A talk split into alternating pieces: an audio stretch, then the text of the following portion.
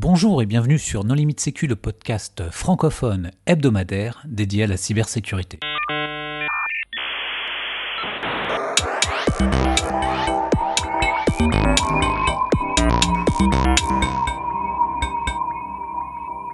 Alors aujourd'hui, nous allons parler d'ECH avec Arnaud Tadei. Bonjour Arnaud. Bonjour à tous. Pour discuter avec lui, les contributeurs de No Limite Sécu sont Paul Amar. Et bonjour. Nicolas Ruff. Bonjour. Hervé Schauer. Bonjour. Et Christophe Renard. Bonjour. Alors Arnaud, nous avons déjà réalisé un épisode ensemble, mais pour les auditeurs qui ne l'auraient pas suivi, est-ce que tu voudrais bien te présenter? Oui, alors je suis Arnaud Tadei, je suis basé en Suisse, à Genève, euh, et je fais deux choses dans la vie. D'abord, je travaille pour euh, la société euh, Symantec chez Broadcom. Je fais deux choses dans la vie. Une, je fais du conseil exécutif auprès, des, de mes clients. Et l'autre, je le passe, je passe la moitié de mon temps à la, à la standardisation internationale, notamment l'IETF et l'Union internationale des télécoms. Alors Arnaud, qu'est-ce qui se cache derrière ces trois lettres énigmatiques ECH Alors, d'abord, ECH, ça veut dire Encrypted Client Hello, et ça parle du protocole TLS. Euh, et en fait, c'est la, c'est la fin de ce qu'on appellera le, le chiffrement euh, de bout en bout de toute la session. La fin du chiffrement de bout en bout, c'est-à-dire Alors, euh, avant TLS 1.2, euh, qui était un protocole qu'on connaît avec beaucoup de limites, il y avait beaucoup trop de choses qui étaient euh, dans le clair. Et donc euh, l'IETF, Internet Engineering Task Force, a décidé de, quand Snowden, quand le cas de Snowden s'est été révélé, de chiffrer le maximum d'observables possibles. Donc TLS 1.3 a chiffré le certificat X509.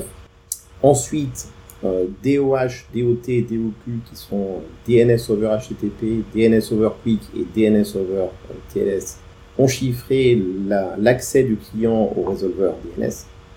Et il restait à chiffrer les éléments de ce qu'on appelle le client hello dans la session TLS, euh, qui était encore dans le clair, et notamment le fameux SNI qui veut dire Server Name Indication.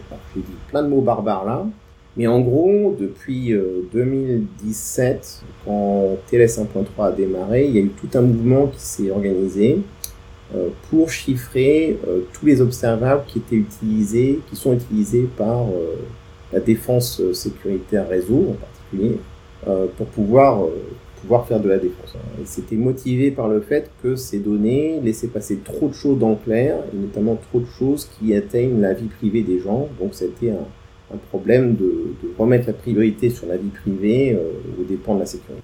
Est-ce qu'on peut expliquer euh, comment ça marche sur les virtual hosts En fait, euh, comme plusieurs services web, enfin plusieurs noms de domaine peuvent être hébergés derrière la même adresse IP, quand ton client contacte un nom de domaine, euh, enfin un serveur web en HTTPS, il va, il va dire je me connecte à telle adresse IP, mais je demande à accéder à tel site. Et cette partie-là passe en fait en clair dans la négociation TLS. Je, pense qu'il faut préciser. Donc l'histoire du virtual hosting, c'est que euh, on veut sur un seul serveur physique, sur une seule adresse IP en l'occurrence, euh, héberger plusieurs sites web. Et tant qu'on est en HTTP, bah c'est simple, on se connecte en TCP, on commence sa session HTTP et on dit je veux me connecter à tel site. Et le serveur sait quoi répondre. Le problème, c'est que comme TLS et HTTP sont deux couches indépendantes, bah, le serveur doit présenter un certificat euh, qui corresponde au, à l'hostname qui est, enfin au FQDN qui est euh, accédé, et que euh, avant qu'on lui dise quel est le site que l'on veut accéder, il ne sait pas quel certificat choisir quand il en a plusieurs. Et donc SNI, ça permet de dire dès le début de la session, bonjour, j'essaye de me connecter sur le site ABC et pas le site DEF, et de recevoir le certificat pour le bon site c'était déjà une évolution de TLS. Et le SNI, en fait, le... Non, il est en clair parce que tu as, as, besoin de le. Enfin, initialement, il est en clair parce que tu as besoin de l'échanger euh, avant d'avoir reçu le certificat et d'avant d'avoir euh, vérifié l'identité du serveur et avant d'avoir fait une négociation de, des informations cryptographiques de session. Voilà, c'est ça. Donc, en, en gros, le, le problème, c'est que le DNS te permet de trouver l'adresse IP que tu vas me contacter, mais il manquait le petit bout pour aller un petit peu plus loin pour trouver le, serveur que tu voulais vraiment. Si tu as euh, 10 000 sites qui sont hébergés par 1.2.3.4, toi ce que tu veux c'est établir une connexion avec le serveur 14. Donc le DNS te permet d'aller sur 1.2.3.4 et le SNI te permet d'aller sur le bon serveur. Le problème, c'est que quand TLS démarre, il démarre dans le clair. Il n'y a rien avant. Quand on veut établir une communication euh, applicative chiffrée, elle doit être chiffrée de façon symétrique. C'est par exemple HTTPS. pour pouvoir avoir ce chiffrement, ben, si on doit avoir un chiffrement symétrique des deux côtés, il faut qu'on puisse partager un secret. Partager un secret, il faut protéger ce secret. C'est pour ça qu'on a TLS. Donc TLS peut pas être symétrique, sinon il faudrait encore quelque chose de symétrique, et encore quelque chose de symétrique à l'infini, ça marche pas. Donc TLS, lui, il démarre de façon asymétrique. C'est pour ça qu'on a la, PKI, euh, l'infrastructure de, de, publique mondiale, qui permet d'avoir ce certificat qui permet d'établir cette communication asymétrique. Seulement, pour la démarrer, ben, il faut bien démarrer de zéro. Donc, quand TLS démarre, il démarre non chiffré, et comme c'est un protocole poli, il commence par dire bonjour, je suis client, client hello. Et dans ce client hello, il va passer un certain nombre de paramètres, dont le SNI, et dont euh, la LPN et d'autres. Donc, la LPN, c'est le Application Level Protocol, je ne plus problème. Negotiation. Euh, negotiation. C'est pour euh, que la couche applicative en fait puisse récupérer des informations sur les paramètres TLS qui ont été négociés dans les, dans les couches beaucoup plus basses. Donc le problème c'est que comme on part de zéro, qu'est-ce qu'on va faire pour pouvoir chiffrer ce dernier morceau qui, nous manque? Alors au départ, ce qu'il faut voir c'est qu'historiquement, quand, euh, quand les gens ont fait TLS 1.3, puis l'accès au résolveur DOH, DOT, DOQ, ils voulaient chiffrer le SNI. Et donc, pendant très longtemps, le draft qui a été présenté s'appelle ESNI pour Encrypted SNI. Et en fait, en faisant, ils se sont aperçus qu'il y avait quand même d'autres choses qui étaient intéressantes de capturer, par exemple la LPN et d'autres. Et en fait, c'était aussi, je pense, euh, marteau pilon pour juste un paramètre. Ils se sont dit, bon, on va, on va chiffrer tout le clientello, ce sera plus facile. Et donc, ils l'ont appelé Encrypted Clientello. Par contre, dans la littérature, ce qu'il faut voir, c'est que le draft Internet, c'est le nom du document euh, quand le protocole est développé, il a encore le nom ESNI et pas le nom ECH. Vous ne verrez pas le nom ESH dans le nom. Je ne plus exactement le nom du draft, c'est en version 17 euh, aujourd'hui, et c'est pour ça qu'il commence par ESNI. En fait, c'est bien Encrypted Client. Mais alors, tu, le chiffres de façon asymétrique parce que tu nous as expliqué précédemment que sinon euh, on tombait dans une boucle infinie, mais tu le chiffres avec quel certificat?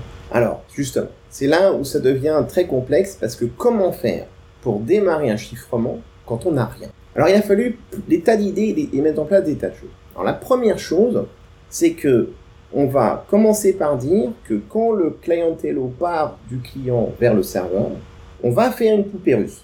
Donc on va dire on a bien un clientello qui part, on va l'appeler le clientello inner, euh, outer, l'extérieur. C'est un clientello qui passe, il n'y aura rien de vraiment intéressant dedans, mais il va passer Sauf qu'à l'intérieur, il a le vrai clientello qu'on va appeler le clientello inner. Lui, il va être chiffré. Donc, l'objectif, ça va être comment on fait pour chiffrer quelque chose quand on part de zéro.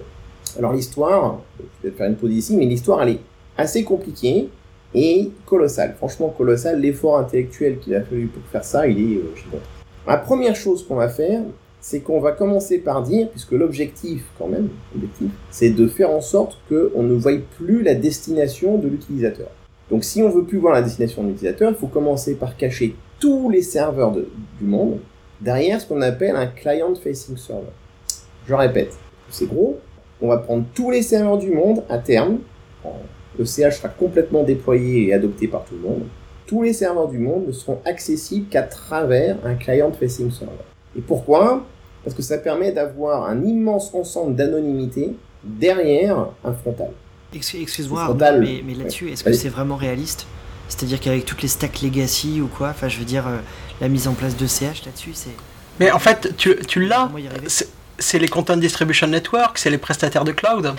Ils ont déjà des milliers de sites derrière une adresse IP c'est déjà le cas, effectivement, comme le dit Christophe. C'est, en fait, c'est, donc il y a des complexités et on verra un petit peu plus tard euh, où ils en sont vraiment de, du déploiement, parce que pour moi on est au début, mais effectivement, je pense que c'est pas là où ça pose un problème, parce que ça pose un problème, mais ça posera un problème plus tard. Ça marche. Je pense pas que c'est un problème de scalability, mais c'est un problème de résilience.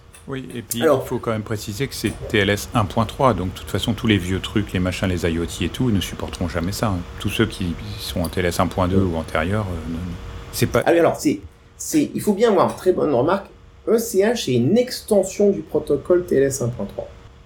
Alors, je vais faire un petit euh, teasing, mais c'est pas seulement que c'est une extension du protocole TLS 1.3, mais à terme, quand le, quand le serveur ne pourra pas honorer ECH, le TLS 1.3 fera ce qu'on appelle Grease ECH. Qu'est-ce que c'est que Grease ECH C'est un faux ECH. C'est-à-dire que si le navigateur voit que l'autre côté, il peut pas faire ECH, il va dire, ben je, je prétends que je fais ECH.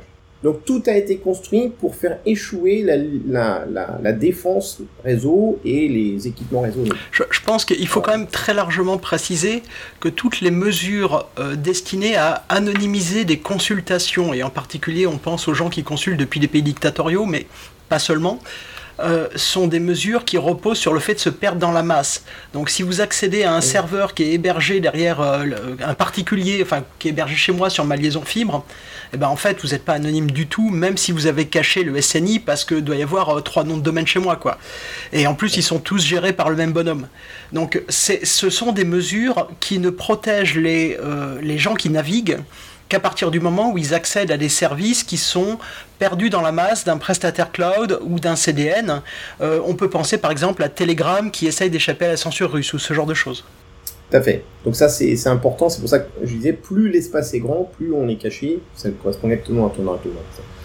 Donc, alors comment on va faire pour y arriver? On a un client facing server, c'est déjà une chose. Alors techniquement parlant, on peut mettre euh, le serveur de backend sur la même machine, on appelle ça le shared mode ou on les met en split mode, c'est-à-dire qu'on sépare le client facing server du backend server, ce qui va être, j'imagine, le cas pour la plus grande majorité des cas.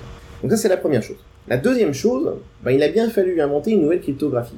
Donc il y a une nouvelle crypto qui s'appelle Hybrid Cryptographie. Je crois d'ailleurs qu'elle a été faite par l'INRIA, je suis plus sûr, mais je pense que c'est l'INRIA qui l'a faite. Évidemment, parce qu'elle peut pas être symétrique, c'est l'objectif à la fin. Elle peut pas être asymétrique, c'est ce que TLS doit faire. Donc, on part avec une cryptographie hybride.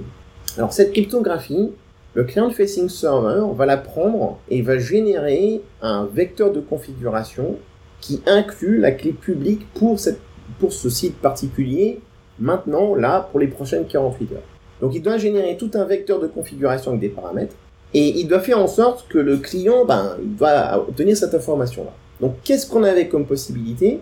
La possibilité qui a été choisie, qui n'est pas mandatory, qui n'est pas obligatoire, c'est le DNS. Donc la troisième chose qu'on va faire, après avoir mis en place un client-facing server, après avoir mis en place une nouvelle cryptographie, c'est qu'on va changer le DNS pour que le DNS ne soit plus le DNS qu'on connaît qui nous envoie des braves Harry Core ou quadruple A.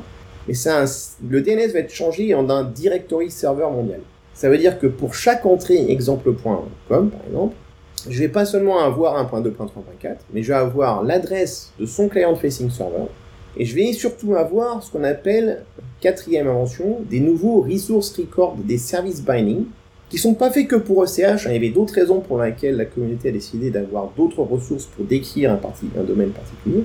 Mais en particulier, le client facing server va publier des ressources records toutes les 48 heures sur la cible qui veut, qui veut avoir. Ça commence à faire beaucoup de choses. Hein. Un client facing server, une cryptographie hybride, des nouveaux services binding, et on change la nature du DNS. Donc avec tout ça, comment ça marche? Je suis navigateur. Je veux faire ECH. Qu'est-ce que je fais? Je vais sur mon resolver. Ah, bah oui, on a déjà une cinquième invention qui est DOH. DOH a été inventé dans ce cadre-là. TLS 1.3, DOH, tout ça c'est un ensemble de, briques qui ont été construites ensemble. Donc, le navigateur fait un DOH sur le resolver, donc personne ne peut le voir, en théorie. Le DOH va sur le DNS pour dire, pour exemple.com, j'ai quoi comme données? Ah, ben voilà, tu as ton client facing server 4.5.6.7, tu as ce ressource record avec la clé publique et les paramètres dont tu as besoin. Maintenant, tu peux revenir à la maison et avec ça, tu peux construire ta poupée russe. Donc le navigateur va construire son clientello inner, va l'encapsuler dans, le dans le clientello outer et il va faire son TLS clientello normalement. Il envoie tout ça, ça arrive bien sûr sur le client facing server, qui lui a tout ce qu'il faut pour déchiffrer ce qu'il y a dedans, il récupère le SNI, il fait un TCP forward sur la destination finale. La destination finale reconnaît que c'est un TLS, va honorer ce TLS pour revenir vers le client et va fermer le handshake correctement. Et du coup, on a un end-to-end depuis le client vers la destination finale, sans que personne, à part le client facing server, ait pu voir où était la destination finale. C'est un petit peu comme si on avait une sorte de reverse proxy géant qui va récupérer toutes les euh, sessions euh, HTTPS et les forwarder au bon endroit. On peut voir ça comme ça. c'est un gros lot de balanceurs, si tu veux, ou reverse proxy, ou on peut l'appeler comme on veut. Mais toujours est-il que voilà, c'est quand même voilà pourquoi c'est colossal. C'est pas juste une extension comme ça qui va arriver. Donc c'est colossal. Il a fallu 10 ans de travail, je pense, hein, tout un ensemble de gens pour réussir à faire ce, travail-là. C'est quand même intellectuellement c'est incroyable. Dans le fond, il y a quand même beaucoup d'idées qui venaient de, de Thor. Euh, et d'essayer de rendre ça de façon générique pour tout le monde, effectivement, avec l'intention de surtout servir les dissidents et les communautés discriminées. Ça, ça résout d'autres problèmes que les aspects privacy? Alors, c'est déjà un gros truc que ça résout. Après, euh, on peut débattre si ça résout plus de choses ou moins de choses. Moins de choses. Euh, effectivement, ça, ça pourrait être intéressant, par exemple, euh, si je suis une banque et que j'ai des clients, ben, j'ai pas du tout envie que quelqu'un regarde euh, la destination où mes clients vont. Donc ça peut être intéressant pour mes propres clients, donc il y a des gens qui peuvent le voir positivement euh, pour, pour leurs organisations. On peut imaginer aussi les prestataires de non pas de VPN, mais de proxy anonymisants sur lesquels on pourrait se connecter et eux-mêmes, ben, on verrait plus rien une fois que la connexion est faite, mais on peut déjà le faire avec du TLS aujourd'hui. par contre, il y, a, une question que ça me pose, qui était un peu la même qu'on a aujourd'hui quand on met ses clés publiques SSH dans le DNS. C'est que l'essentiel du monde ne fait pas de DNS sec. Hein. La plupart du DNS aujourd'hui est, pas chiffré signé. Donc qu'est-ce qui va protéger contre une attaque ou, un, quelqu'un qui a la main sur les faillis, je sais pas, on peut, on peut imaginer des circonstances par exemple dans lesquelles euh, ont été les gens pendant le printemps arabe en, Tunisie où les principaux fournisseurs d'accès Internet euh, euh, travaillaient avec le régime et donc pour avoir un DNS menteur qui renverrait des paramètres cryptographiques truqués pour pouvoir après déchiffrer le SNI. Comment est-ce qu'on s'en protège? Alors là, pour le moment, je pense qu'il y a des limites euh, au modèle. Ils le DNSSEC, c'est... En fait, ce qui est assez curieux, c'est que je pense que le taux de succès de DNSSEC augmente avec, avec ECH. Donc peut-être que l'objectif, peut-être que l'une des conséquences sera que DNSSEC euh, sera de plus en plus euh, populaire euh, grâce à cette, à cette extension Parce qu'aujourd'hui, la, la principale protection de l'utilisateur, alors si on parle toujours dans le cadre de l'utilisation de, de, TLS dans un navigateur, hein, parce qu'il y a plein d'autres utilisations de TLS, c'est le fait que les navigateurs récents font du DNS over TLS et vont résoudre chez Google ou, Mozilla. Mais euh, ça ne veut pas dire que c'est relativement facile de pousser des extensions euh, qui désactivent ça, pour de bonnes raisons ou de mauvaises, enfin ça se discute. Mais euh, du coup, je suis pas certain qu'utiliser le DNS comme médium pour diffuser des informations d'initiation de sessions cryptographiques soit fiable tant qu'on n'arrive pas à généraliser DNSSEC. Et on voit que le gouvernement américain, qui avait donné un objectif, je crois que c'était 2016, tous les services fédéraux sont sous DNSSEC, euh, a pas réussi. Alors, effectivement, il faut bien voir que DNS, c'est pas obligatoire dans le protocole. Le protocole dit pas que c'est obligatoire, c'est juste une façon de le faire. Euh, je crois que Meta fait des tests en ce moment en n'utilisant pas le DNS, euh, mais on pense que ça reste quand même temporaire. Euh, donc après, la communauté ben, va avancer. Enfin, je dois dire que c'est presque un deuxième problème dans ce qu'ils essayent de faire. C'est pour ça qu'on n'a pas encore trop regardé là-dedans pour l'instant. Je pense qu'il y a déjà tellement de trucs à faire fonctionner avant que il faut, se rendre compte de, l'infrastructure qu'on est en train d'essayer de faire fonctionner. Donc pour le moment, je pense qu'ils essayent déjà de mettre ça en place. Euh, et après, ben, chaque problème trouvera sa solution. Ça, ça, fait grosso modo 10 ans qu'Edward Snowden a, publié euh, les, documents de la NSA. Euh, il y en a eu d'autres qui ont été publiés qui sont peut-être pas de lui, mais enfin, grosso modo, il y a un paquet 2013-2014. on voit que l'IETF, depuis, a drastiquement poussé euh, l'évolution de SSL, euh, pardon, de TLS euh, vers la version 1.3 avec beaucoup d'attention au fait que les attaques qui avaient été documentées soient plus faisables. les éditeurs de navigateurs eux-mêmes, bah, les principaux éditeurs de navigateurs, de toute façon, ça va être Google, Microsoft et Mozilla. Sachant qu'aujourd'hui, à part Mozilla, quasiment tout le monde utilise WebKit, qui est le même moteur que utilisé par Chromium, Edge, Safari, quoi à peu près. Euh, tout le monde a adopté ces évolutions, mais euh, sur ces 10 ans, est-ce que euh, les, les, questions qui se posaient à l'époque sont toujours d'actualité? Et est-ce que quand l'IETF aujourd'hui va standardiser le encrypted clientello, c'est pour se protéger des mêmes choses que ce qu'avait documenté Snowden? Ou est-ce que c'est pour d'autres préoccupations? Alors, c'est une très bonne question parce que les 10 ans de Snowden ont été célébrés. Il y a même un draft RFC qui a été produit euh, pour, euh, pour célébrer ça. Donc, il y a eu différents points de vue. Le point de vue de Bruce Schneier, le point de vue de, de, Stephen Farrell et le point de vue d'autres personnes, j'ai oublié les noms maintenant, euh, avec différents points de vue euh, dessus, mais en fait, il euh, n'y a pas grand-chose, moi j'ai pas l'impression qu'il y ait grand-chose qui ait finalement évolué, euh, à part le fait que l'IETF a effectivement cherché à, chiffrer de plus en plus, euh, les causes, les, enfin, les, raisons profondes de ce monde n'ont pas changé, voire même empiré. Hein. Je veux dire, la géopolitique, et là par contre, c'est pas l'IETF que je vais mentionner, mais c'est l'Union internationale des télécoms, je suis, euh, où je peux vraiment voir la géopolitique mondiale. Euh, c'est, je pense que c'est plus intense qu'il y a dix ans en arrière.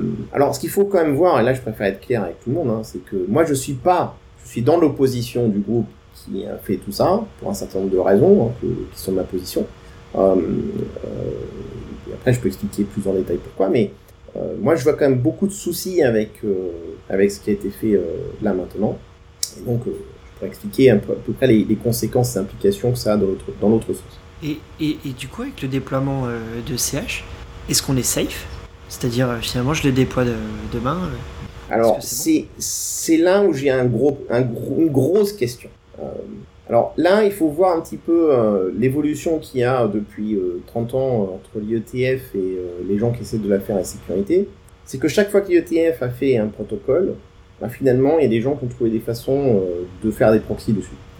Donc, il y a une sorte de course à l'armement depuis 30 ans où on n'arrive pas à, mettre d'accord ou au moins à faire en sorte que les gens de la sécurité et de la vie privée se parlent. Donc, il y a un problème de fond qui est que la vie privée, si je puis, on verra pas avec euh, la vie privée, si je, si je mets comme une jauge, euh, elle va être, elle va être privée, mais pour ça, elle a besoin de sécurité. Donc, la sécurité, quand la vie privée n'aime pas la sécurité, c'est parce qu'elle doit donner quelque chose de sensible à un parti tiers dont elle peut pas lui faire confiance, et elle a raison. Elle peut pas faire confiance à ça. Et de l'autre côté, la vie privée a besoin de la sécurité pour prouver qu'elle est privée. Donc on est dans un espèce de chat de Schrödinger quantique où on a les deux états en même temps. Et malheureusement, on est dans un mode où on n'a pas l'expérience pour les physiciens. Ça fait euh, les physiciens ont vu ce paradoxe il y a très longtemps, ils en ont fait quelque chose. Mais nous, on n'est pas dans cet état-là. Donc on est dans un état dogmatique où on a des gens qui ont cassé cette complexité. On a les zélotes de la vie privée d'un côté et les zélotes de la sécurité de l'autre. On a deux camps qui ne se parlent pas et malheureusement, on n'arrive pas à avancer. Donc il y a des gens comme moi qui auraient bien voulu qu'il y ait un modèle différent qu'on appellerait de respectful inspection, dans lequel, premièrement, on a une ontologie de l'interception qui permettrait de séparer tout ce qui est au-delà d'interception légale, censure, etc., qui sont des choses différentes, hein, je ne les mets pas à égal, mais qui sont des interceptions qui veulent être invisibles, d'une interception qui veut être visible, parce que elle, la seule chose qu'elle dit, j'en ai rien à faire de où vous allez, la seule chose que je veux, c'est pouvoir vous sécuriser, qu'il n'y ait pas de conneries qui vous arrivent et qu'il n'y ait pas de mauvaises choses qui, qui, qui sortent. Et donc comme on n'arrive pas à, se mettre, à même entrer en matière, puisque moi en tout cas j'ai perdu le consensus en 2018, sur une sombre histoire que je ne vais pas faire maintenant, on ne peut pas revenir dessus, c'est pas qu'on peut pas, mais ça va être très difficile de revenir dessus. Donc là on a un modèle de sécurité qui est uniquement un modèle où on a les éléments de sécurité sur les deux, sur les deux endpoints, avec rien au milieu. Je suis pas d'accord avec ce modèle-là, hein, je peux expliquer pourquoi, mais dire que pas, gagné cette. Faut, faut peut-être replacer le modèle de menace. Grosso modo, quand on considère euh, le modèle de menace sur une connexion TLS, on a euh, d'abord le, SIGINT, l'observation passive, qui est euh, un état ou un adversaire qui observe la communication et qui en déduit ce que vous faites et qui va l'utiliser contre vous. Euh, donc ça, depuis SSL.3 euh, euh, quelque chose, il n'y a plus vraiment de grosses attaques qui permettent de déchiffrer le contenu des communications, mais en revanche, il y a la capacité de savoir ce que, ce que vous visitez, pas le détail du chemin, mais le site que vous visitez, et c'était à cause du SNI. Il y a un modèle d'interception silencieuse pardon, qui était tous les proxys invisibles en fait, qui est euh, bah, ce que l'on peut faire sur son ce qu'on pouvait faire sur son réseau euh, et qui marche de moins en moins avec TLS 1.3, enfin plus avec TLS 1.3, qui est de rediriger silencieusement toutes les connexions HTTPS vers un proxy et que le proxy établisse pour vous, termine la connexion SSL et l'établisse pour vous vers le serveur destination et du coup voit le contenu de la connexion TLS et euh, soit capable d'analyser ce contenu et éventuellement faire du filtrage antiviral, du DLP et toute forme de protection. Alors que ce soit vous utilisateur ou votre organisation qui soit protégée. Euh, pardon. Il y a euh, la protection contre l'injection, euh, qui est quelque chose qui est important et qui en, plus, en particulier a été documenté bah, d'abord dans, dans les leaks Snowden sous le nom de Quantum Insert, mais on a pas mal d'attaquants qui utilisent ce genre de choses. Je sais pas, un des plus connus c'était Mosquito de Turla, donc un attaquant supposé russe, qui injecte des réponses malveillantes dans un trafic légitime. Euh, il y a aussi tout un tas d'attaques, en particulier euh, qu'on voit peu en France, mais qu'on voit chez les fournisseurs d'accès Internet euh, aux États-Unis, qui est de l'injection de publicité dans du trafic légitime non chiffré. et puis, il y a l'usage de, l'analyse de, de, vos communications pour essayer de déterminer en aveugle ce que vous faites.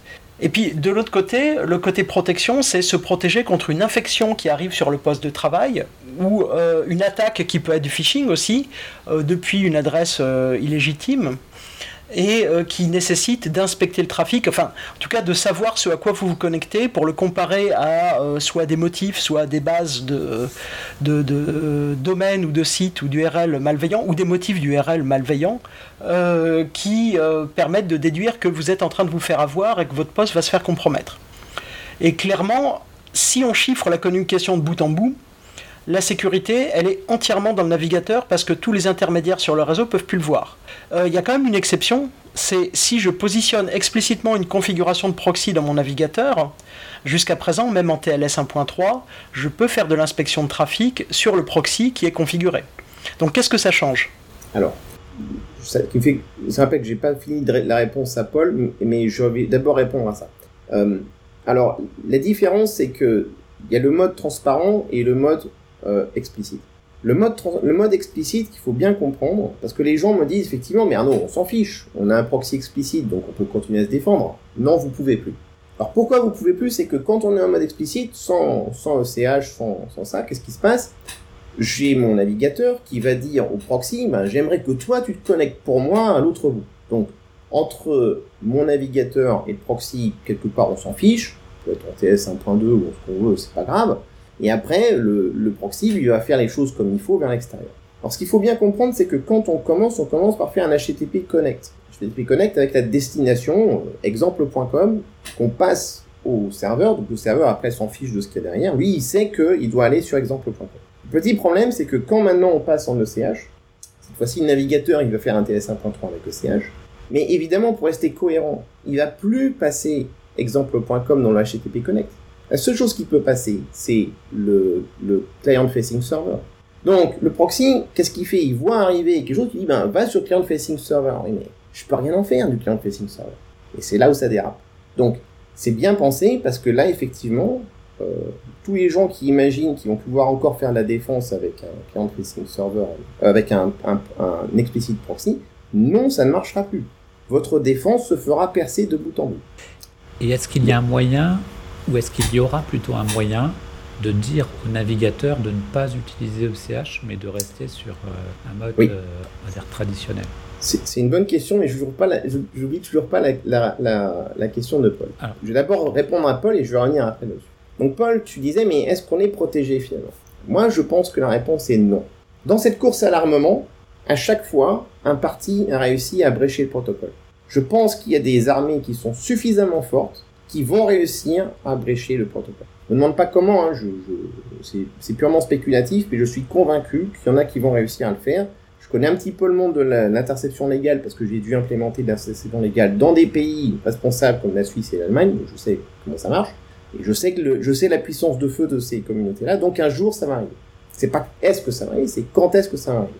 Ce qui veut dire que les gens qui pensent qu'en faisant ECH, ils vont réussir à protéger les gens, non, ils leur mentent. Je pense qu'à un moment donné, les gens vont croire qu'ils sont protégés avec ECH, mais ils ne le seront pas.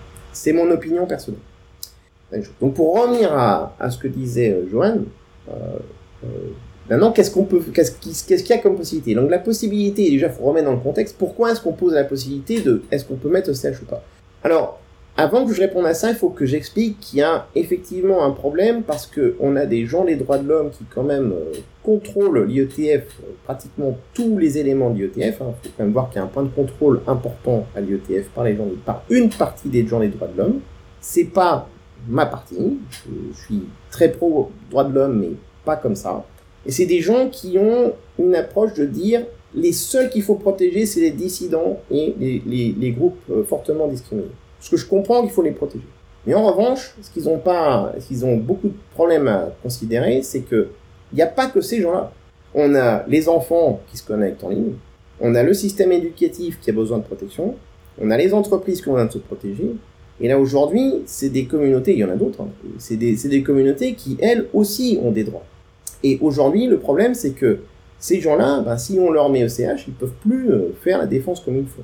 Euh, aujourd'hui, en Royaume-Uni, par exemple, les gens qui font du channel protection, c'est pratiquement obligatoire de le faire par le réseau. C'est-à-dire qu'il y a des grosses incitations pour que les, opérateurs mettent en place des, systèmes de protection par, par le réseau.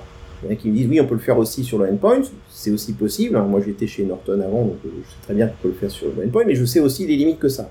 Donc, toujours est-il que là on est en train de retirer un moyen de, un moyen de défense. Donc le problème c'est que on a des gens qui sont les droits de l'homme qui ont une vision très particulière en disant c'est le, le, le, prix éthique à payer pour le moment est tellement fort qu'on doit faire un sacrifice. Donc ils n'ont pas peur de, de, ne pas fournir de solutions pour un certain nombre d'autres d'autres communautés. Donc, les, systèmes des écoles aujourd'hui, par exemple, s'ils ne montrent pas qu'ils ont une défense contre, ça, contre les sites, c'est pas que des problèmes de sites pornographiques, ça peut être des sites, par exemple, d'humiliation, de suicide, euh, de d'harcèlement, etc. Hein, c'est un certain nombre de choses. Et eh ben, dans certains pays, les écoles n'ont pas les subsides de l'État. Donc ils peuvent pas payer pour pouvoir faire avancer ben, ce qu'ils ont besoin. Donc euh, c'est pas, je dis pas qu'il n'y a pas des alternatives à tout ça, mais euh, là pour le moment on est en train de prendre en étranglement un certain nombre de groupes, je parle pas des entreprises encore, qui elles, d'abord sont pas au courant. Le premier problème c'est que personne n'est au courant. J'expliquerai après le rôle des, des, des mauvais acteurs là-dedans. Mais donc déjà là on a un certain nombre de problèmes. De, il va falloir quand même faire quelque chose. Alors en plus, on a les bad guys. Alors voilà le problème que moi j'ai, et ça, ça me chagrine beaucoup plus, c'est que je suis un agent, un, cybercriminel. L'IETF, vous êtes en train de me dire, vous êtes en train de faire un protocole qui permet de cacher la destination, et quand le protocole n'est pas là, vous envoyez des écrans de fumée pour faire croire que, pour, comprendre, pour que je me cacher, mais on a un deal. On a un deal. Moi, je fais du ransomware, tous mes commandes de contrôle, je les passe par OCH. Garantie. Donc, le petit problème qu'on a, c'est qu'il faut quand même voir que le chiffrement n'est pas égal à la sécurité. Ça, c'est une illusion. Les gens qui sont en IETF ont très peu de connaissances de ce qu'on appelle la sécurité opérationnelle. Donc ils ne comprennent pas ça. Ils veulent pas l'entendre parler parce que pour eux, le filtrage est mauvais. Alors quand on est en temps défense et quand on a un ransomware et qu'on tient plus que sur un lien, parce que c'est arrivé à certains de mes clients, ils ont failli perdre leur subsidiaire pour 1,3 milliard d'euros à 30 ans d'existence, et que vous avez un seul lien qui tient pour le backup, vous êtes en train de nous attaquer, je vous jure que là, euh, IETF, pas IETF, filtrage, pas filtrage, euh, il va falloir faire quelque chose. Donc, on a un gros problème entre des communautés qui ne veulent pas se comprendre aujourd'hui, mais là, effectivement, il y a un souci. Donc, qu'est-ce qu'on peut faire? Si je suis dans le monde entreprise, je peux faire plusieurs choses. D'abord, je peux essayer de désactiver les options OCH dans les navigateurs si je les contrôle. Je suppose que on contrôle ces endpoints, dans ce cas-là, je peux le faire. C'est une première chose. Ça a plein de limites parce que ça marche pas pour le bring your own device. Bring your own device, je contrôle pas. Ça marche pas non plus, comme le disait Paul, je crois, parce qu'il n'y a pas que, ou Christophe, il n'y a pas que les navigateurs. TLS est utilisé par des applications. Et vous êtes sûr qu'il y a des gens qui vont écrire des applications, ils vont embarquer les librairies TLS avec ECH sans même s'en rendre compte. Et ce sera pas optionnel. Donc eux, ils vont forcer ECH. Euh, Et puis, troisièmement, il y a les navigateurs, c'est pas dit qu'ils vont le laisser en mode euh, optionnel. Nous, quand on a démarré cette histoire-là chez nous, c'est parce que je me suis réveillé un jour, en l'année dernière, en janvier 2022, euh, en réalisant que Chrome allait partir avec ECH en force. Donc euh, j'ai eu de la chance, j'ai pu contacter Kenji Bae, qui est le, qui est le product manager de, Google de Chrome. Je me suis rendu compte qu'il était français, on a discuté, une très bonne discussion, et puis bon, il y a d'autres forces qui ont fait qu'ils ont rendu ça optionnel. Mais c'est temporaire. Les navigateurs, un jour, vont peut-être le changer, hein, c'est obligatoire. Et quatrièmement, on a euh, les, le malware qui, lui, va pas jouer par ses règles et va passer par ça. c'est la première chose. La deuxième chose qu'on peut faire, c'est euh, si on contrôle son DOH server, et là c'est un petit peu plus puissant, ce serait de stripper les ressources record. Donc si je coupe les ressources record, je désactive ECH par force. Et du coup, ben, s'il n'y a pas les ressources record, les navigateurs ou autres ne peuvent pas engager ECH. En fait, on, voit bien, alors il y a, euh, clairement une question de en qui j'ai confiance. Est-ce que j'ai confiance dans mon organisation qui m'a fourni un poste de travail avec sa configuration de proxy? Est-ce que j'ai confiance dans mon fournisseur d'accès Internet assujetti à mes lois locales? Ou est-ce que j'ai confiance en fait dans un GAFAM qui fournit le gros de l'hébergement sur Internet et, euh, dans les gros CDN qui sont tous américains? Qui plus est, aujourd'hui, les organisations de droits de l'homme se reposent sur le fait que les États-Unis est un des pays les plus libéraux au monde, mais rien ne garantit que le gouvernement américain n'évolue pas dans les prochaines années dans quelque chose d'un petit peu plus fondamentaliste chrétien, par exemple. Euh, du coup, est-ce qu'on n'a pas déjà perdu cette bataille, considérant qu'il n'y a que trois acteurs qui fournissent des navigateurs et qu'ils ont franchement décidé que contrôler le navigateur et le serveur, c'était plutôt leur truc? Très bonne question. Et euh, donc là, pour expliquer un petit peu, il faut redonner un peu de, d'écosystème. Il n'y a pas que les fournisseurs de, navigation. Ceux qui me posent beaucoup plus de problèmes, c'est les CDN. Alors les CDN, d'abord, il faut voir que c'est une population très particulière. Il faut aussi voir que c'est une population qui a, euh, qui a quand même réalisé un coup qui est de pratiquement créer ce qu'on ce qu'on pourrait appeler le layer 9. Donc on avait le layer 7 qu'on connaissait bien, le layer 8, c'est un petit peu euh, tous ces gens qui ont fait les, qui ont réussi à sortir du layer 7 vers un nouveau monde. Il y a euh, Google, un certain nombre d'autres. Et euh, le, le, problème, c'est que tout ça, c'était dans un modèle d'Internet qui était end-to-end. Sauf qu'il y a des petits malins qui s'appellent les CDN qui ont changé ce paradigme dans un paradigme edge-to-edge. Et par effet de gravitation, ils ont commencé à déformer le champ de gravitation d'Internet. Donc ce layer 9, euh, les CDN, le problème c'est que quand on regarde, on s'est posé la question, il y a un universitaire très brillant qui à l'IETF de San Francisco a fait une très belle présentation sur la fragmentation. Et finalement, je comprends pas ce que c'est que la fragmentation parce que mes données me disent que le monde n'est pas fragmenté. Le monde est essentiellement US. Et quand il montre toutes les, capacités qui sont offertes aujourd'hui, elles sont essentiellement à plus de 60% jusqu'à 90% offertes par des boîtes américaines. Ça veut dire qu'aujourd'hui, cet effet de gravitation, il est essentiellement centralisé sur les CDN et dans les CDN sur un acteur. Donc la vraie question qui se pose, d'abord, c'est pourquoi on a aussi peu de diversité? Par exemple, il pose la question, or, ce que je vois, c'est qu'on a un phénomène de centralisation qui est aussi un phénomène qui est un, effet pervers de, la standardisation. C'est que dans les standards, quand on les écrit, on peut permettre plus de choses pour certains groupes que d'autres. J'ai qu'un certain standard, tu prends IMAP par exemple, IMAP a permis beaucoup de centralisation. C'était un effet de bord. Euh, d'autres standards, c'est pour ça que les droits de l'homme sont là, ils ont compris que certains standards peuvent être plus favorables à certaines idées des droits de l'homme par rapport à d'autres. Avec l'objectif, faut pas oublier, la standardisation, elle est derrière la réglementation. Je ne peux pas écrire de réglementation si je n'ai pas de standard technique derrière. Les deux sont deux roues qui se, qui se lient par ce qu'on appelle l'harmonisation. Je suis dans la réglementation X, j'ai besoin du standard Y. Je le fais par le processus d'harmonisation. L'Union Européenne, je crois que ça s'appelle le L5, c'est le processus qui permet de faire cette, harmonisation. Donc, il y a des gros effets qui se passent. Donc, le problème, pour revenir à la question, c'est que les gens qui font les navigateurs, je comprends très bien pourquoi ils le, ils le font. Mais les gens qui font les CDN, eux, ils ont un intérêt beaucoup plus important parce que quelque part, ils permettent de changer le marché d'un point vers un autre. Si je suis CDN et que je vois le SNI, je peux appliquer euh, toute une sac de sécurité. Mais je ne permets plus aux autres de le faire.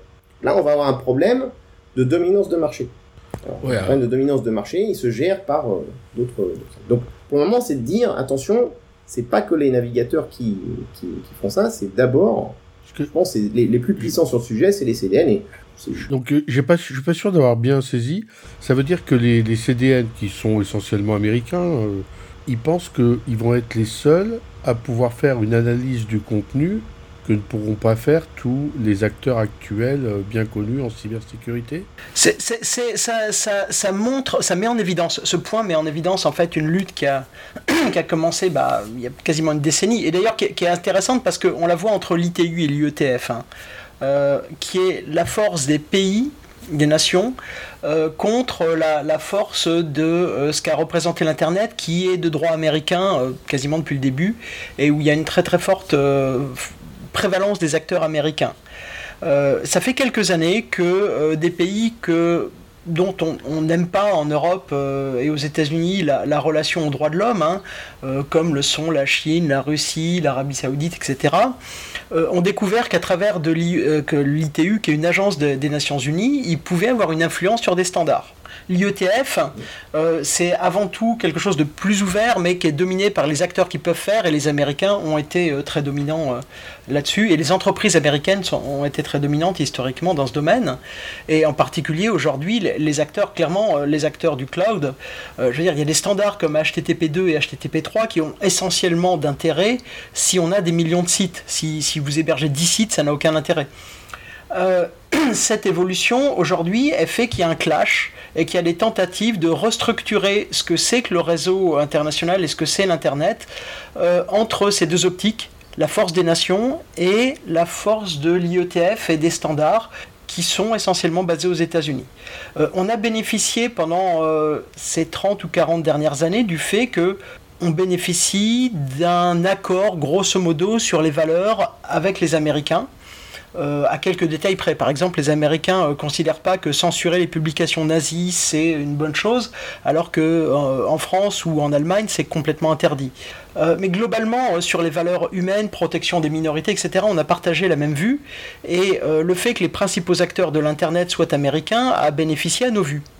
Aujourd'hui, on a la Chine, on a la Russie, on a tout un tas d'acteurs dont on parle moins, qui ont des milliards d'utilisateurs mis bout à bout, euh, si vous regardez ce qui est censuré en Inde, c'est pas forcément votre vision de ce que l'Internet devrait être non plus. Hein, on n'en parle pas, euh, parce qu'on parle beaucoup de la Chine et, des, pays du Golfe, mais euh, ça reste problématique. Et, et on, se retrouve dans une tension qui, va qui descend aujourd'hui dans la technique. Je, crois que c'est Bortsmeyer qui a publié un livre qui défend l'idée que les choix techniques sont des choix politiques. Et là, on est typiquement là-dedans où en fait, si on a un tunnel opaque entre le navigateur et les ressources web, eh bien, on a une force énorme sur ce que vous voyez, sur ce que vous choisissez, sur ce que vous ne voyez pas, euh, des gens qui opèrent les sites web, ou du moins le point auquel vous vous connectez, l'Internet euh, Facing Server et le navigateur, euh, sur ce que vous voyez, et aujourd'hui, ils sont tous assujettis à la loi américaine. Et si la loi américaine évolue, eh bien, on peut imaginer une divergence entre euh, les valeurs européennes, françaises, parce que je suis français, mais globalement européennes, et, euh, les valeurs américaines. Et dans ce cas-là, euh, on va avoir des questions à se poser sur ce qui est légitime ou pas dans ce qu'on affiche dans le navigateur. On peut le voir directement aujourd'hui quand on a la France qui décide de bloquer l'accès à certains sites mais si votre navigateur se connecte, fait du DNS, euh, aujourd'hui c'est essentiellement par du masquage de, sites DNS, de la redirection du black hauling. Bah, si votre DNS va directement chercher sur 8888 qui est chez Google, euh, euh, ce filtrage est inopérant. Alors, le, problème que ça pose, c'est que c'est pas seulement l'UIT, parce que l'UIT, j'ai un rôle, j'ai des rôles extrêmement forts en leadership à l'UIT, donc je connais très bien. Le truc, c'est que c'est un tu as raison, c'est un problème d'État, mais ça va bien au-delà de l'UIT. Euh, prends par exemple la réglementation DORA. C'est la réglementation de l'Union européenne qui euh, qui euh, qui va forcer tout le monde financier à, appliquer un, un, risk management et d'autres choses très de façon c'est très intelligent. Dora a été très bien fait, je pense. C'est une très grosse réglementation qui va arriver le 17 janvier et qui est sur la Digital Operational Resiliency Act. Donc c'est un problème de résilience. En gros, l'Union européenne veut faire en sorte que son, tout son secteur financier européen, ceux qui opèrent en Europe, soit extrêmement résilient. Et le, l'article 1.1, il parle de quoi? Sécurité des réseaux et des systèmes d'information. Or, le problème qu'il y a avec ça, c'est que ce que CH empêche de faire, c'est ce qu'on appelle de la, du déchiffrement sélectif. C'est quoi le déchiffrement sélectif? C'est de dire aujourd'hui, quand je suis dans une entreprise, ben, quand je vois passer mon trafic, je veux pas tout intercepter. Si l'utilisateur va sur game.com, je m'en fiche. S'il va euh, sur sa banque, je m'en fiche. Par contre, ce qui est dans ma politique, je vais pouvoir faire deux choses. Tout ce qui est, euh, vient d'un site qui est douteux, je vais pouvoir le passer au scanner. D'accord? Et tout ce qui est en data loss prevention, si j'envoie quelque chose sur box.com, bah, je veux faire en sorte qu'il n'y ait pas de bêtises qui sortent. Souvent, c'est des bêtises. Fait ça par erreur. On met un, fichier qu'on ne devrait pas sur box.com ou sur euh, d'autres sites. Donc, quand le CH est en place, tout ça, c'est mort. Ça veut dire que si je suis une banque ou une entreprise et que je dois faire ça pour des raisons de, conformité, je ne peux plus le faire. Donc, imagine le problème que moi j'ai avec mes clients, c'est que je vais pas jouer au dé avec leur sécurité. D'accord? Je ne veux pas me permettre que tout d'un coup, il y ait tous des flux qui partent, ils peuvent pas les contrôler pour des raisons de sécurité, ou ils vont se taper des amendes énormes parce qu'ils peuvent pas accomplir euh, la RGDP ou, euh, ou les DORA ou toutes les choses qu'ils vont devoir faire, la, la NIS, la NIS 2, etc., etc., qui vont arriver. Je parle pas de CRA et des autres choses qui, qui sont en train d'arriver. Donc on a quand même un gros clash, pour reprendre ce que disait Christophe, entre effectivement une vision gouvernementale des choses et une vision IETF des choses. Derrière, c'est quand même une vision très fortement liée aux droits de l'homme parce que les CDN, ils bénéficient quand même d'une rhétorique fantastique. Là. Hein. Ils n'ont pas besoin de, de se justifier pour pouvoir euh, faire les choses. Moi, par contre, quand je prends le micro à l'IETF, euh, j'en prends plein la tronche. Hein, mais ça, c'est autre chose. Et finalement, on en revient sur la remarque de Christophe euh, derrière. quid de l'adoption qu'il va y avoir d'ici 6 mois, 1 an, 3 ans, 5 ans? C'est-à-dire qu'au vu finalement en fait de, je veux dire, des risques potentiellement pris avec la mise en place de, enfin, je veux dire, de CH, peut-être que l'adoption va être complètement minime, voire inexistante euh, dans les prochains mois.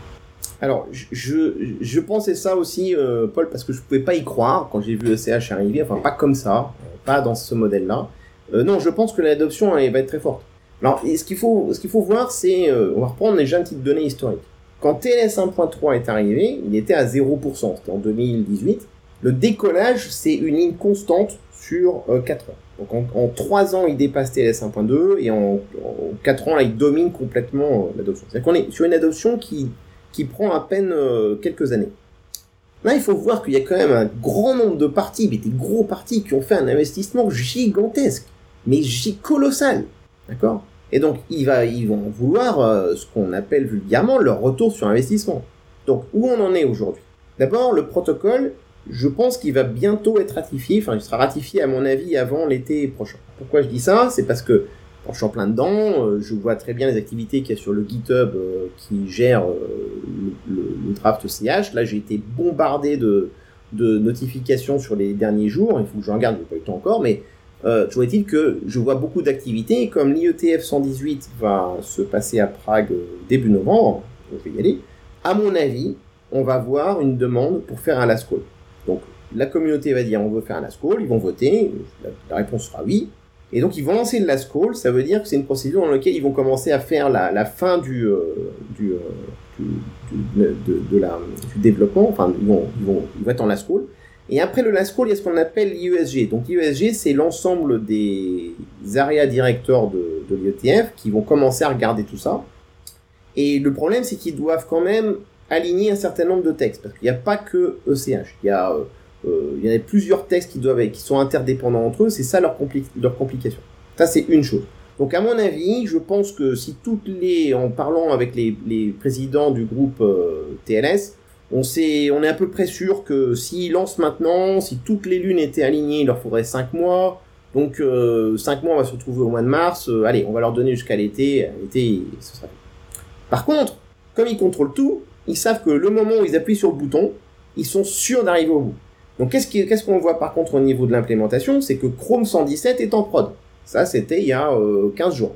Cloudflare a annoncé qu'ils partent en prod. ils ont essayé, ils ont lancé, ça a merdé, ils vont, ils vont revenir, mais peu importe, ils, sont pratiquement en prod. Faut quand même voir aujourd'hui que les Russes, les Chinois et les Iraniens bloquent déjà des flux ECH. Chrome nous a annoncé qu'ils sont déjà à plus de 1% d'utilisation de CH. Donc, et ça, c'était au mois de juillet. Donc, je pense qu'on va être déjà à plus. Donc, ce qu'il faut voir, c'est que tous ces acteurs ne vont pas attendre la ratification pour que ce soit implémenté. C'est déjà implémenté. Et ce que je comprends pas, c'est ce que je comprends pas, c'est que, enfin, moi, je connais l'ITF euh, d'une autre époque, hein, puisque j'ai j'ai fait tous les ITF euh, de 98 à 2002. Et à l'époque, euh, j'avais vu une forte évolution avec une participation asiatique et chinoise euh, en pleine explosion. Et là, tu me décris un ITF euh, comme si on était au début des, des années 90 ou 2000. Donc, je, ouais, enfin plutôt 90.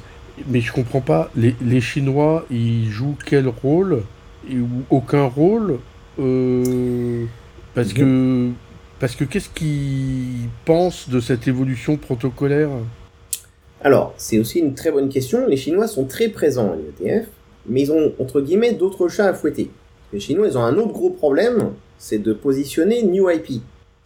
New IP, c'est, c'est, ça viendra plus tard. Hein, c'est dans toute l'évolution qu'on a en ce moment, il y a un très gros changement qui est prévu, qui s'appelle New IP, que les Chinois ont poussé en regardant ce que les Uriquois avaient fait avec le, réseau Sion, S-C-I-O-N, euh, et ils ont essayé de le pousser en 2019 à l'UIT et on l'a, on l'a, on l'a repoussé.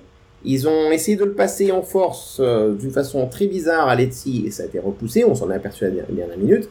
Et ils ont essayé de le pousser à l'IETF et on les a repoussés aussi. Finalement, ils sont arrivés à l'IETF avec ce qu'on appelle le Working Group CATS. Donc, tout ça, c'est quoi? C'est part d'essayer de vouloir fixer BGP et de changer euh, un grand nombre de choses sur euh, sur Internet avec euh, l'identification de device, avec tout un ensemble de choses. On va pas faire le sujet maintenant, ça pourrait être le sujet d'un autre podcast. Mais les Chinois, ils sont très occupés par rapport à ça. Alors maintenant, si on est cynique, moi je serais chinois ou russe, j'attends qu'une seule chose, c'est que tout ça, ça se termine. Quand je voudrais faire mon propre CDN ou mon propre affaires, parfait, j'ai tout ce qu'il faut pour centraliser et contrôler l'ensemble.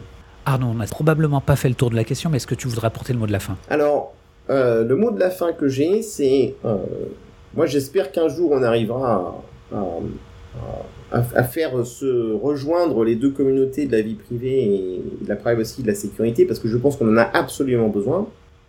Et je pense que les gens qui reprochent aux gens de la sécurité d'être man in the middle, moi je peux dire aux gens qui vont faire euh, ce monde-là, je peux dire oui, mais qu'allez-vous faire quand vous aurez man in the browser? Vous ne pouvez pas avoir le navigateur comme juge et parti. Donc, si je prenais une analogie avec le corps humain, les gens sont dans mon opposition, ils rêvent d'un modèle qui soit purement lié à une sécurité qui, ressemblerait au système immunitaire ils voudraient ne plus avoir, euh, en gros, ne plus avoir de médecins, de, de médicaments, etc. Ça, parce que c'est vrai, on ne peut pas leur faire confiance. C'est ça qu'ils sont en train de dire. Moi, ce qui me gêne dans tout ça, c'est que le va trop vite, les gens ne sont pas au courant, les gens qui font du malware passeront par le ça c'est garanti, je peux vous le prouver, pour faire des commandes de contrôle. Et le problème, c'est qu'on va arriver dans un modèle dans lequel on va tuer un modèle de défense petit à petit, et donc, c'est assez bizarre parce que le corps humain a mis des millions d'années pour se faire. Nous, on joue à Homo Deus et en 50 ans, on a fait un Frankenstein. Donc, comment est-ce qu'on va faire pour pouvoir s'occuper de ce Frankenstein sans médecin, sans médicaments et sans psychanalyste? Ce sera au niveau de la fin. Bon, eh bien, l'image est intéressante. Euh, en tout cas, le sujet est passionnant. Merci beaucoup, Arnaud, d'avoir accepté notre invitation. Merci aux contributeurs. Chers auditeurs, nous espérons que cet épisode vous aura intéressé et nous vous donnons rendez-vous la semaine prochaine pour un nouveau podcast. Au revoir. Merci à tous. Au revoir.